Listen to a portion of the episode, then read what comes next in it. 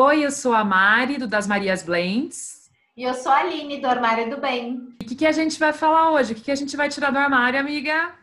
A gente vai tirar o quê, gente? A gordice. Aquela mania da gente falar, tô gorda, que horror. É isso que a gente vai tirar.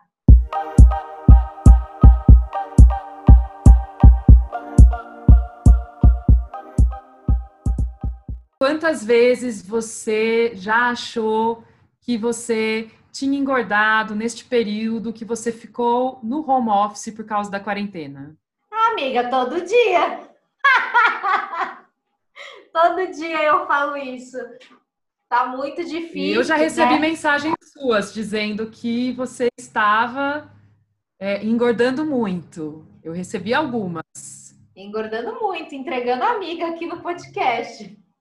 Eu acho, então, aí vem sobre o que a gente quer falar, na verdade. Essa mania da gente achar que sempre engordou, não é mesmo? É porque assim, todas as roupas do armário estão servindo, né, gente? Mas aí mesmo assim a gente fala essas coisas. A verdade é que quando você engorda, gente, suas roupas param de servir, você sente no dia a dia, nas coisas. Mas se isso não está acontecendo, Tipo, por que a gente continua falando essas que precisa perder 2 quilos? Ah, porque eu quero caber naquela calça que eu usava 10 anos atrás. É porque isso tem uma, tem uma explicação aí muito pela. Nossa, casa muito com aquele áudio que eu te mandei ontem da moda. Isso casa, casa perfeitamente assim o que? Ao longo das décadas, a moda sempre colocou a gente com uma relação de escravidão com a roupa. Então, essa coisa de, ah, eu vou entrar dentro da roupa, ah, porque aquela calça, quando eu vou fazer limpeza de guarda-roupa de cliente, sempre tem isso, não, aquela calça tá ali porque eu vou entrar dentro daquela calça. Eu acho, acho possível, acho ok a gente ter algumas peças realmente que sirvam como motivação para a gente, de repente, que está passando por um momento difícil. Ontem mesmo atendi uma cliente e que ela falou que ganhou 23 quilos. Isso sim, é, é né? Ganhou um peso, mudou realmente, perdeu todo o guarda-roupa. E ela tem algumas peças lá que ainda são peças motivacionais para ela, mas agora, é, uma coisa de obsessão com a roupa, é, da gente ficar mantendo aquilo no guarda-roupa, acho que a culpa muito tá como a moda veio pra gente. Em cada década que a gente passa, anos 20, 30, 40, em cada momento, em cada década, a gente teve uma coisa do corpo feminino que foi oprimida. Né? Então, num ano, uhum. numa década, estrangula a cintura que é moda. Na outra década, a mulher tem que ter cabelo curto, porque senão ela não vai ser vista como um símbolo feminista. Então, a gente teve muitos rótulos assim. Eu acho que a gente chega agora nos anos 2000 querendo quebrar todos esses rótulos e tirar do armário, mas a gente tem toda essa bagagem cultural horrorosa em cima da gente, fazendo com que a gente seja escravo das roupas. Então, acho que isso acaba colaborando com esse auto-xingamento, né? Nossa, tem. Nossa, você foi falando e eu fui pensando que é uma coisa que é, é, eu trabalho assim na, na linha de, de, terapia que eu faço agora, mas que também as coisas que eu estou estudando, né, de psicanálise, que é isso, assim, é, é como se fosse uma cebola, na verdade, né? Assim, a gente foi acumulando camadas, camadas, camadas de tudo isso, e não adianta achar que não, que não influenciou, porque influenciou uma geração que criou outra geração, que criou outra geração, né? E, e agora, para descascar e para tirar essas camadas, assim, não vai ser de uma vez, né? Aquela coisa, não adianta ditar uma regra, pôr um, uma placa numa porta e achar que as coisas se resolvem desse jeito, né? Assim, ah, então a partir de agora tá valendo isso e é assim. A gente sabe que isso é um processo, né? Acho que a gente já melhorou muito, é, mas eu, eu sinto que, assim, nesse período que as pessoas ficaram confinadas em casa, é, elas passaram a se olhar e, e revelou que isso não está tão bem resolvido, né? Como se acha que se resolve no grito. São camadas que a gente vai descascando e a gente vai tirando até chegar nessa parte em que cada um se veste como quer, é quem quer, corta o cabelo do jeito que quiser, né? É... Fiquei pensando também assim, né? Eu gosto muito do de um quadro que é a Vênus do Botticelli, que naquela época do Renascimento, tipo, a, as mulheres eram cheinhas, né? Isso que era bonito, era aquele corpo, né? E, Por quê, amiga? Quadril, né? Então, assim, Exatamente. assim. Por que, que as mulheres, as mulheres cheinhas eram melhores naquela época? Porque era a pessoa que não ia para a rua, né? Trabalhar, não estava com o corpo gastando, né? Era uma pessoa mais, é, até mais ascendente socialmente e mais pronta para gerar um filho. Pois é, então, tem essa coisa mesmo que eu ia falar, porque eu sempre tive, assim, eu sempre tive. Teve uma época em que eu ficava preocupada com o meu quadril, que é grande. Aí, quando eu fiz reeducação alimentar, não sei o quê, porque realmente, né, eu andava, tipo, comendo muita porcaria, gente, tipo, tenho que confessar. não foi exatamente uma pressão social, foi uma pressão que saúde, né, gente?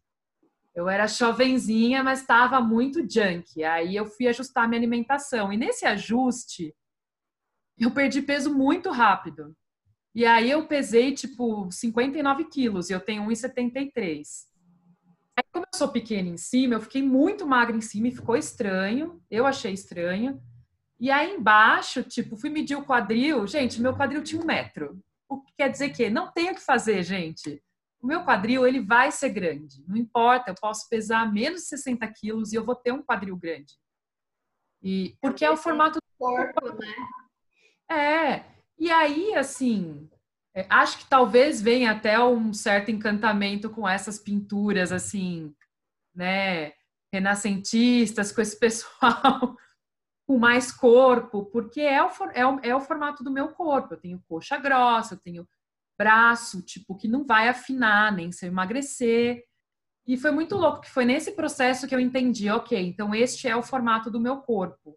Uma coisa que me irrita muito e que é uma coisa que todo mundo acho que vai se identificar é o quanto numa rede social a gente está na rede social e aí vem a outra assim, magra, comenta na foto, magérrima. Como se fosse elogio, né? Que magra, tipo, gente, magra, gorda, não é elogio. Não é, não é para usar como adjetivo, gente. De verdade. Então isso é um ponto. Eu tenho uma amiga que tem essa mania do capeta de ficar falando isso. E assim, uma coisa eu acho que é, sei lá, você tá trocando um WhatsApp com a tua amiga, e sua amiga tá passando por um processo e tal, você sabe que ela tava tentando perder peso ou ganhar peso, aí você vai lá e fala no particular para ela. Quando a gente torna esse comentário público, você tá, desculpa o perdão da palavra, mas lascando a cabeça da pessoa que tá lendo e de todo o resto que segue ela. É ter um pouco de responsabilidade, sabe? Isso me irrita um pouco. E, uhum. e, e, é isso, porque às vezes essa palavrinha que a gente lê ali vai, de repente, dar uma panicada na cabeça de quem está lendo, sabe? Porque aí gera o efeito de comparação. Aí você lê lá no, no Instagram da Mariana, a Aline vai lá e escreve, magra! Aí a outra colega da Mariana lê. Aí ela nem tinha se ligado que a Mariana tá magra, mas aí ela vai olhar e vai falar: Ah, eu não tô assim. Nossa, como eu tô gorda. Aí começa. Então, assim, você está lascando a sua cabeça, a cabeça da amiga, a cabeça da outra que está lendo, e a gente às vezes não tem, a gente não, não faz assim, não calcula o poder da palavra, né? Tipo, que uma palavra tem falada, escrita. E escrita é pior ainda, porque fala, esquece, vai embora. Agora, quando a gente escreve, está registrado, isso fica lá, isso magoa, isso é muito assim delicado. Eu acho que a gente tem que se atentar a isso também. Eu super vou nessa sua linha da, da comida confortável também. O que eu acho, assim, é que é sempre assim, a, essa coisa da, da comida, principalmente, tem, né, que, por exemplo, que é mais próxima. Eu, por exemplo, comia porque eu merecia, eu achava que eu merecia, já que aconteceu isso, isso e isso, já que a vida tá assim, não sei o quê, pelo menos eu mereço uma comida gostosa, sabe? Tem gente que vai pro oposto. É tipo, a recompensa dela é conseguir praticamente não comer hoje. As ela metas, né? A meta é bater a meta. Então, e aí vira uma recompensa, que é quando vai para o lado da que pode gerar anorexia, enfim. É, ou então a bulimia também, né? Porque aí a pessoa come e fala, não, então eu não cumpri o que eu tinha que fazer, e aí o jeito é pôr tudo para fora que eu comi. É, então vai, pode ir para os dois caminhos, né? A gente, que é o que você falou, que é o, magra ou gorda ou esses adjetivos relacionados a peso e alimentação não são positivos, na verdade, porque não são elogios, na verdade, né? Porque eles envolvem esse processo. Você não chega para alguém e fala assim: "Nossa, que maravilhoso que você comprou um monte de coisa" quando ela é consumista. É. Geralmente tem uma, uma descarga de, de algum tipo de ansiedade quando você é muito consumista. Tem algum motivo psíquico aí, psicológico, enfim, que faz você comprar um monte. Ou você também achar que você não pode gastar nada. Geralmente tem a ver com alguma coisa que aconteceu na sua vida e que você tem medo. É, e você não fica elogiando as pessoas, entendeu? Tipo, isso não é um elogio. Então, assim, acho que a gente tem que começar a pensar nessas coisas, que né, nada em excesso é bom. Né? Tipo... É muito bom isso que você falou. Você lembra da. Não sei se você assistiu a Vivi Cardinale lá, que fala muito disso de consumo consciente. Ela. Você falou disso, de prestar atenção do que, que aconteceu no passado, né? Que às vezes pode deixar essa marca. Olha que história interessante da Vivi. A Vivi, ela ficou um tempão no mercado administrativo. E aí ela ela tinha duas coisas assim, uma coisa muito da família, cozinhar na infância e tal. Tipo, ela sempre gostou muito da cozinha e ao mesmo tempo também ela sempre foi muito interessada no universo da moda. E aí ela nunca foi para essas áreas, porque o pai dela falou: "Não, você vai fazer administração", tal, e aparentemente para ela estava tudo bem, e ela foi para essa área. E aí o que que aconteceu? ela desenvolveu compulsão por comida e por compras. Por quê? Ficou duas coisas que ela gostava muito mal resolvidas lá no passado. É muito difícil a gente fazer esse exercício do, do que, que não foi resolvido e tentar descobrir por que, que você se comporta assim. Mas é uma chance para vocês aí que estão escutando a gente de tentar fazer. Você está com algum hábito ruim? Tenta entender da onde veio, né, amiga? Exato. É isso, porque tem, assim, tem explicação. É, eu tô um pouco, né, tipo, como é que fala? É, no momento influenciada pelas leituras do, do curso de psicanálise, mas Freud explica a gente, usando a frase clássica do lugar comum, é, tem uma parte dos estudos, enfim, dele que eu tô lendo, e que ele fala justamente sobre isso, que é como coisas para as quais você não reagiu ou não resolveu e que na hora você teria que ter falado, por exemplo, nesse caso é assim, ela achou que estava tudo bem, mas no fundo, é... naquela hora era a hora que ela devia ter falado, não, mas o que eu gosto é moda, não, mas o que eu gosto é comida e eu vou fazer gastronomia, ou eu vou fazer moda, e eu vou fazer virar, enfim, é... desse jeito. E aquilo ficou, entendeu? E aí o que, que ela faz? Não pensou mais nisso, porque eles falam que rola uma. É, é, como se você dividisse sua consciência e isso ficasse numa parte que você não acessa. E você nunca mais associou com nada. Então, para ela, ela era o quê? Consumista e ela comia muito, mas era tipo isso: era assim, ah, são os pra meus prazeres da vida. E eu sou tipo uma administradora, estou fazendo a minha carreira, estou sendo bem sucedida no planejamento e é isso, entendeu? E aquilo lá tá lá separado. Até que uma hora alguma coisa aí rola e reconecta com o seu consciente e aí você pode gerar, tipo, e aí você tem que olhar, entendeu? Mas enquanto você não olha, gera esse sintoma que pode vir numa compulsão, pode vir, vem, pode vir também sintomas físicos, dependendo do que é, você pode ter dores, você pode ter outras formas que os. Porque de alguma forma essa energia tem que ser liberada, que não foi liberada naquela hora. Ô, e aí vem de outras formas. Amiga, é tão doido que assim, eu tô com 32. É, tô com 32. Eu tô, tô confusa com esses números. Tô com 32. Eu fiz, eu falei isso. Bom, você sabe toda a minha história e, e publicamente eu só conto parte.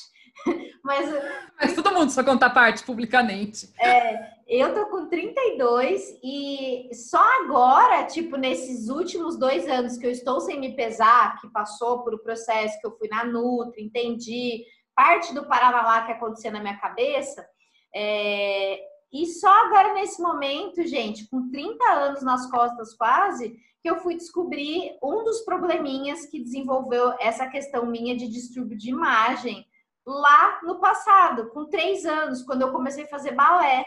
Então, gente, olha que loucura, por quê? E é isso, eu sempre falo para as mães. Hoje eu acho que tem um pouco menos a criação e, enfim, meus pais não têm culpa disso, mas sempre teve muito uma coisa de entubar nas crianças essas coisas clássicas que criança tem que fazer. Ah, a criança tem que fazer balé, a criança tem que fazer aula de não sei o que, de não sei o que lá. Eu pedia para minha mãe, eu queria fazer, eu achava lindo. Eu dançava, depois crescendo um pouco, eu imitava a Daniela Mercury na frente da TV. Meu sonho era viver de dança. Eu amava. E aí, então, eu fiz dança dos três aos meus 16. Então, assim, eu fiz dança uma boa parte da vida, sabe? E assim, foi ótimo, maravilhoso, desenvolveu o corpo, nananã, e lascou a cabeça. Por quê? No balé, o balé, assim, é, uma, é linda a arte e tal, mas acho que já vi até bailarinas, bailarinas falando sobre isso. É extremamente rigoroso. Parte, claro, da organização que eu tenho hoje, de ser metódica, de ser organizada e nananã, coisas boas que vieram para minha vida, podem ter vindo de lá também. Mas, cara, com, imagina com cinco anos você escutar de uma professora que você tá com a coxinha muito grossa, ou que sabe, que você não tá apropriado. Uhum. Você é uma uhum. criança, gente. Eu vi a Alice Wegman falando esses dias isso, que agora ela tem podcast aqui também, e ela fez ginástica olímpica, não sei, alguma coisa de esporte muito tempo.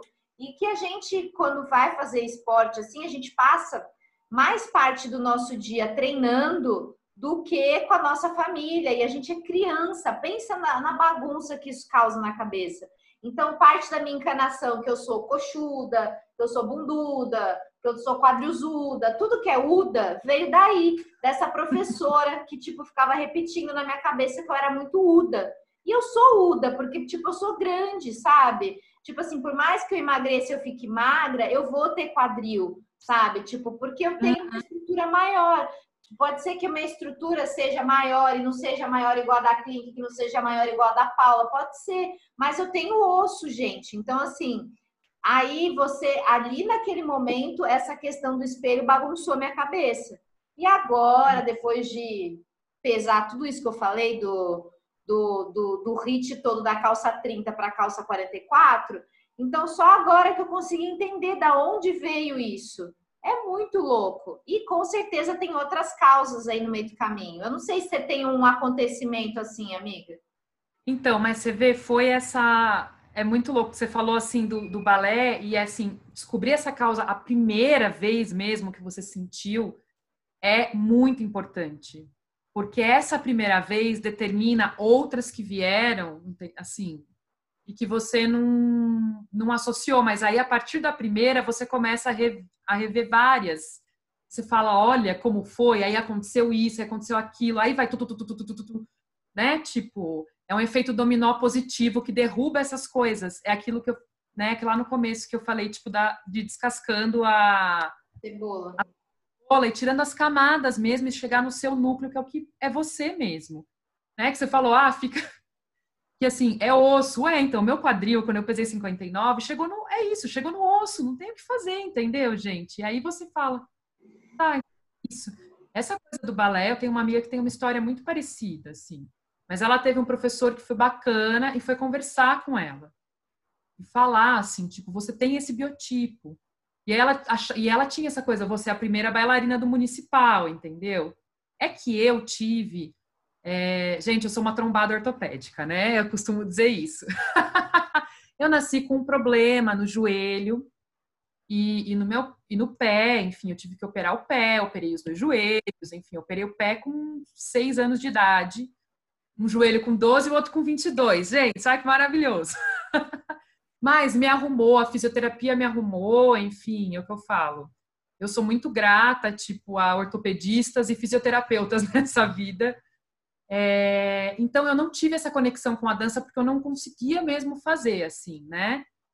Mas é o que você falou, por exemplo, de não culpar seus pais. Você quis fazer balé, eu também quis fazer jazz, por exemplo. É que o jazz não tem tanto esse, rigor.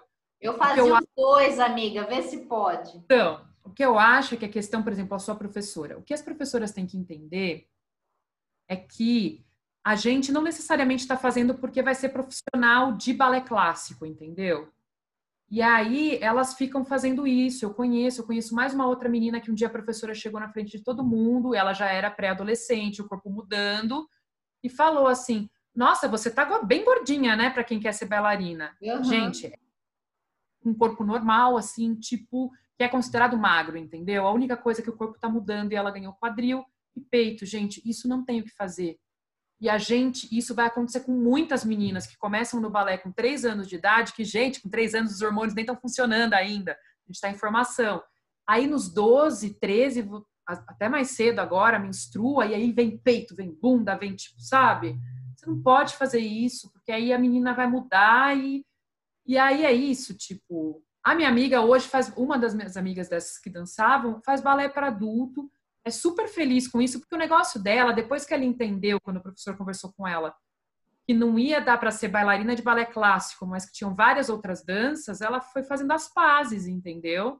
Eu, de verdade, assim, acho que com o corpo, eu não tive muito problema porque meus pais não tinham muito essa coisa, assim. A minha mãe teve muito jeito quando ela percebeu que eu comia é, eu repetia o prato não por fome, eu tinha essa coisa assim de querer mais porque eu achava a comida gostosa. Eu comia, um, chegou numa fase que eu estava comendo um pacote ou mais de bolacha, entendeu? Recheada.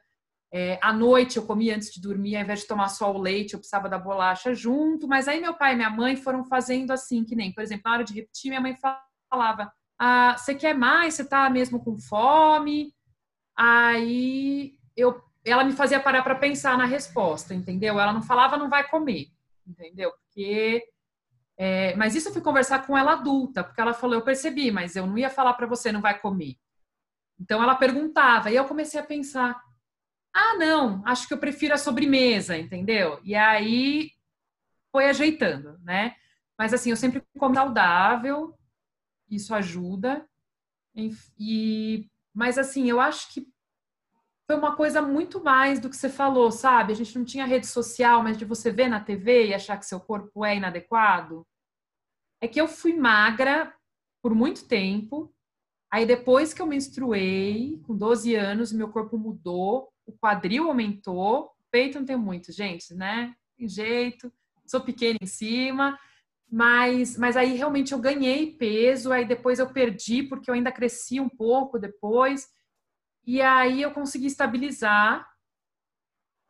Aí na faculdade eu fui ganhando peso de novo, porque foi a mudança, eu vinha para São Paulo, eu, moro, eu morava em Jundiaí, eu não sei, assim, foi um processo, acho que muito de ver corpos e achar que o meu não era adequado para ser gostada, sabe? Uhum. A gente a se compara, né? Sem querer a gente se compara. O meu é uma coisa de autoestima que eu fui perceber o que você falou, ah, com 32 faz dois anos Gente, são anos de terapia e eu até hoje titubeio assim e, e eu fui ver efetivamente o quanto eu achava que eu não era passível de ser gostada, entendeu? E isso interfere na sua imagem.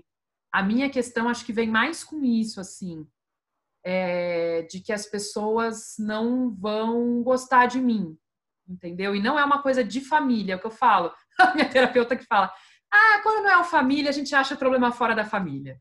Por isso que você fala, ah, meus pais, é ok. Mas é isso, ela fala, se não tem na família, de fora vem, entendeu? É por isso vem as que é muito... na escola, vem a professora de balé. Total. Por isso que a gente fala assim, tudo que a gente está fazendo aqui, é, esse projeto nasceu muito para a gente tirar essas coisas do armário, porque tudo isso aqui, com tudo que a Mari está estudando, com tudo que eu estou estudando, os nossos projetos, a gente caminha para isso, assim, para tentar trabalhar o bem-estar e para a gente trabalhar o autoconhecimento. Que então, você uhum. estando firme nesse pilar do autoconhecimento, você consegue tudo. Então é isso que a gente trabalha, é isso que eu trabalho no Armário do Bem com a consultoria de imagem. Olha que loucura, gente. A pessoa com probleminha de imagem encontrou como vai ajudar as pessoas, não é mesmo? Com a sua imagem. E é como a Mari também trabalha na das Marias, é levando esse bem-estar, porque às vezes a gente acha que a gente não precisa de certas coisas no dia a dia e tá tudo tão acessível. É mudar um hábito, é fazer um chá, Sim. é abrir um livro, é você se olhar no espelho e você se dar um elogio. E é parte de um pouco disso que a gente falou aqui hoje, né, amiga? E acho que tá tudo bem. A gente faz... O importante que a gente trouxe aqui para vocês hoje são esses estímulos que a gente fala tanto aqui quanto dos nossos projetos paralelos, para vocês trabalharem e aceitarem que às vezes a gente vai estar tá mais cheinha, mais magrinha, e tá tudo bem. Eu acho que acho que é o discurso aqui um pouco, né, amiga? Sim, é, é isso. E no começo a gente tem que pensar para fazer essas coisas, mas conforme a gente vai ajustando e vai alinhando aqui, né, gente? Tipo, tudo na, é, em torno desse bem-estar, vira um hábito. E aí, hábito é uma coisa que você faz sem precisar ficar pensando, vai fazer parte da sua vida. É, o chá de manhã, para você ter 10 minutos em que você está tomando chá e olhando para as coisas boas e agradecendo, que é o que eu tenho feito e que acho que é uma coisa boa e que vira um hábito. Ontem, por exemplo, eu não fiz, aí no fim do dia eu falei, nossa, faltou alguma coisa hoje. Aí eu falei, gente, eu não fiz isso. E você vê que já está tão incorporado que eu não consegui saber exatamente, mas faltava alguma coisa, né? Aí eu lembrei, aí tomei o chazinho à noite, está valendo também, quer dizer, tomo chá o dia inteiro, mas esse momento chá, né? Que é de ter isso. E é o que a, que a Aline falou, a gente está estudando, de alguma forma a gente é, hoje está querendo ajudar as pessoas com o que já foi muito difícil para a gente e a gente está nessa caminhada ainda. É uma caminhada, gente, como eu falei, Tipo, eu ainda trabalho a autoestima e, e a gente segue nessa e segue querendo ajudar quem estiver aí ouvindo a gente. É, se tocar um de vocês, já tá valendo, gente. Eu acho que é isso, assim. Com certeza. Ai, amiga, obrigada. saudáveis. Muito Oi, obrigada. desculpa. Hã? Desculpa te interrompi, vai lá. Não, imagina, é, é, isso. Muito obrigada. Mais um podcast lindo assim, e que eu tenho certeza que a gente está tocando uma, duas, três, quatro, cinco, sete milhões de pessoas. Obrigada. Eu que agradeço, agradeço todo mundo que está ouvindo a gente. E vamos lá, gente. Bora tomar um chazinho. tipo, se olhar no espelho e se elogiar e, e, é isso. Você pode, vocês podem encontrar mais coisas sobre tudo isso para ajudar vocês lá no Armário do Bem e no das Marias Blends. E a gente está aqui. Pode escrever, pode comentar, pode sugerir tema. É... Tamo junto aí. E é isso, gente. Até a próxima. Próxima segunda a gente está de volta. Amei, amei. Foi tipo. Lavação de alma. Hã? É, nossa, a gente vai Assim, é ótimo gravar de manhã, porque aí o dia vai assim, ó, com essas reflexões leve e suave. Maravilhoso. Vamos lá, gente. Beijo, bora gente. E bora maratonar aí os outros episódios. Um beijo.